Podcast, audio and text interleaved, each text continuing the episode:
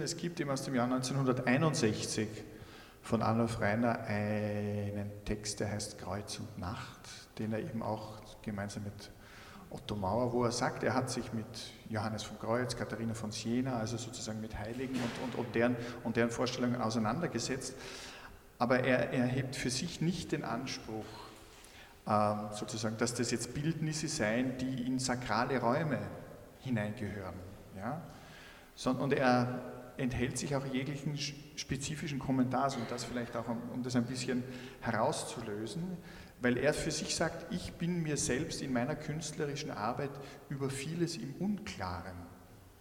Ja, beschäftigt, aber vielleicht ist dieser Halbsatz ganz wichtig, wo er sagt, möchte ich religiöse Auslegungen meiner Arbeit unterlaufen, möchte das auch nicht subjektiv, psychologisch oder analytisch gesehen haben, sondern, und ich glaube, das hast du schon sehr schön zum Ausdruck gebracht, es geht ihm einfach um den, um den Akt, um das sozusagen. Jein. Und er entzieht sich auch diesem Akt wieder, indem er dem auch eine Form gibt wieder sozusagen. Ja. Und er lässt auch die Form zu und hebt somit sozusagen auch den reinen Malakt wieder zu einer Form auf, bleibt aber dabei auch wieder nicht. Also sagen, er zieht sich beiden Bereichen. Er entzieht sich auch der Kunst für sich, hätte ich jetzt gesagt.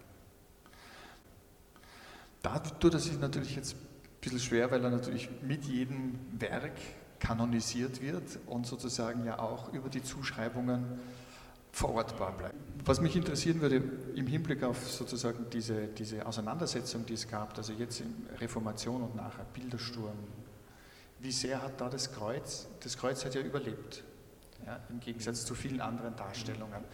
Wieso war das so? Ja, ich versuche mal eine theologische Antwort. Der Mensch, zwei Gedanken. Der Mensch lebt in einem dreifachen Beziehungsgeflecht.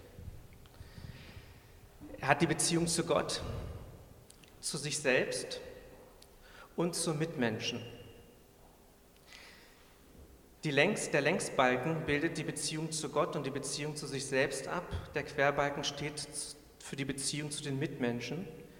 So glaube ich, dass das Kreuz eine Essenz des menschlichen Daseins spiegelt. Ein zweiter Gedanke.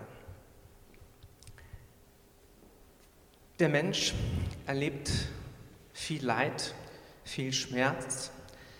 Er leidet unter Ängsten, unter dem Brüchigen, dem Unvollkommenen im Leben. Dafür ist das Kreuz ein Symbol. Da kennen sich die Menschen wieder in diesem Symbol. Zugleich ist dieses Kreuz ein Symbol für Erlösung. Jesus Christus ist als wahrer Mensch gehorsam gewesen bis zum Tod am Kreuz. Er hat die göttliche Bestimmung des Menschen vollkommen gelebt. Und damit hat er Gott und Mensch miteinander versöhnt. Und diese Versöhnung findet am Kreuz seine, eine Vollendung. Und vor diesem Hintergrund ist das Kreuz nicht nur ein Symbol für Leid, sondern auch ein Symbol für Erlösung. Und nach beiden Kategorien sehnt sich der Mensch. Nochmal die konkrete Frage äh, sozusagen. Wie, wie fand die Unterscheidung statt jetzt in der Reformationszeit zwischen Formen von Bildlis, Bildhaftigkeit, die bleiben dürfen, und Formen von Bildhaftigkeit, die sozusagen von den Bilderstürmern dann mhm. zerstört wurden?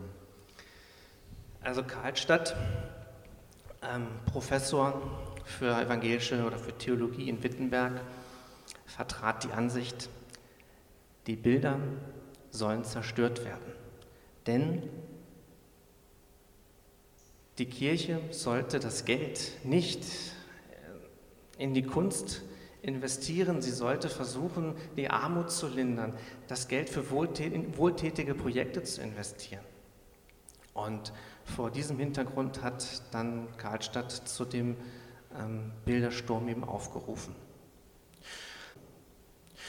Martin Luther hat trat diesem Bildersturm in den Invokavit-Predigten entgegen und hat argumentiert, dass, ähm, dass die Bilder schon sein dürfen, aber es geht um den Umgang mit den Bildern. Also es hat ja ähm, Rainer auch ein, dieses, dieses äh, Leidende, dieses Zerstörerische, dieses ähm, sozusagen diese Gebrochenheit der menschlichen Existenz, die über, dieses, über, über diese Kreuzform sozusagen äh, in, Erinnerung, in, Erinnerung, gerufen wird oder beziehungsweise darin auch präsent ist, dem hat er sich ja nicht entzogen. Und ähm, vielleicht ein, ein sehr interessanter Aspekt, er schreibt, er hat ja in seiner, in seiner künstlerischen Entwicklung sich immer wieder mit dem Kreuz beschäftigt. Ich habe gesprochen von den 50er Jahren, von den 60er Jahren, ich bin jetzt in den 80er Jahren, wo er wieder gefragt wurde, warum er Kreuze malt, warum das jetzt sozusagen für ihn wieder ein Thema ist. Und er sagt dazu 1984, 1984, die vielen Kreuze, die ich in letzter Zeit machte, kamen nicht aus einer konstruktiven Impetus oder gar aus einem christlichen Bekenntnis und Missionseifer zustande, sondern aus einer permanenten geistigen Verlegenheit, einer Motivationslehre, einer Einfallslosigkeit und eine kreative Scham, das heißt, er hat für sich, als er in einer Schaffenskrise war, sich auf dieses ganz Elementare zurückgezogen, um von dort aus zu versuchen, eine neue, sozusagen, einen neuen Stand und eine neue Festigkeit in seinem künstlerischen Ausdruck. Und das ist es ja vielleicht auch. Ja? Auf der einen Seite diese diese Zerrissenheit, die, die, die, in der künstlerischen Arbeit ja immer vorhanden ist, die aber auch etwas genuin Menschliches ist, weil wir ja bestimmte Ziele erreichen können und in vielen scheitern. Und die Frage ist,